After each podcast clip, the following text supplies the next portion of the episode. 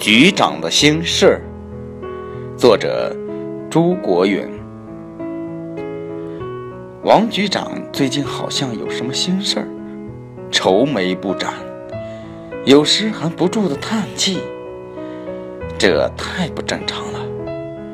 作为全市最年轻、最具有政治潜力的局长，王局长一向春风和气，就是去年发生了死亡一百多。人的特当矿难，中央审理挂牌督办，王局长也依然从容不迫，指挥若定，连眉头也没皱一下。最先发现王局长有心事儿的是办公室张主任。张主任琢磨了半天，一没有群众上访，也没有出安全事故，局长这是怎么了？和老婆吵架了？不会，王局长和老婆感情不和也不是一年两年了。这些年来，王局长和老婆各过各的，井水不犯河水，没啥事儿啊。该不会是局长儿子成绩下降了吧？要知道，王局长最钟爱的就是儿子。想到这儿，张主任拨通了县一中李校长的电话。啊，老李啊！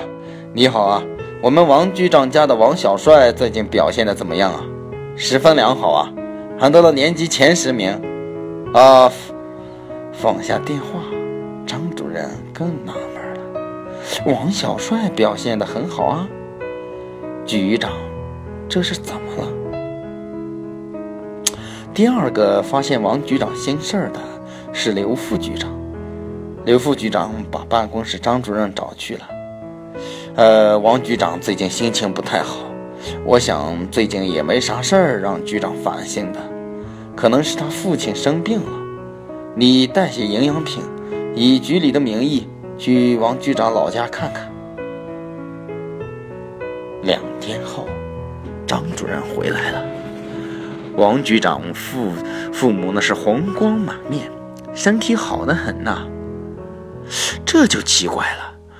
原因没找到，可王局长的心事儿是越来越重了。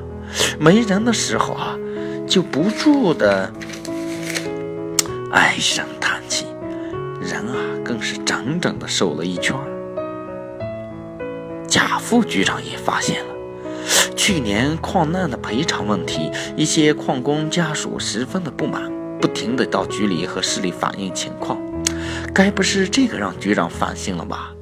贾副局长立即到矿上协调，让矿里做出让让步，提高赔偿标准，安抚好遇难矿工家属。莫副局长也发现了局长的心事儿，听说明里县里就要换届选举了，王局长很有可能要升副市长的，马上就要年终评比，局里比往年年排名靠后，今年要是再靠后。可影响不了我，影响了王局长的这个仕途。莫副局长上下张罗，私下打点，终于呀，年终评比局里得了第一名，这是有史以来所没有的。这下可为王局长的升迁之路铺下了精彩的一笔。可惜呀，王局长似乎并不见半点喜悦，反而心事更重了。人变得又黑又瘦，就连主持开会的时候也常常走神凝思，一声长叹：“唉。”领导无小事儿，几位副局长召开几个心腹的中层干部商量开来，一定要搞清楚局长烦的是什么。讨论了半天，还没有搞出个所以然。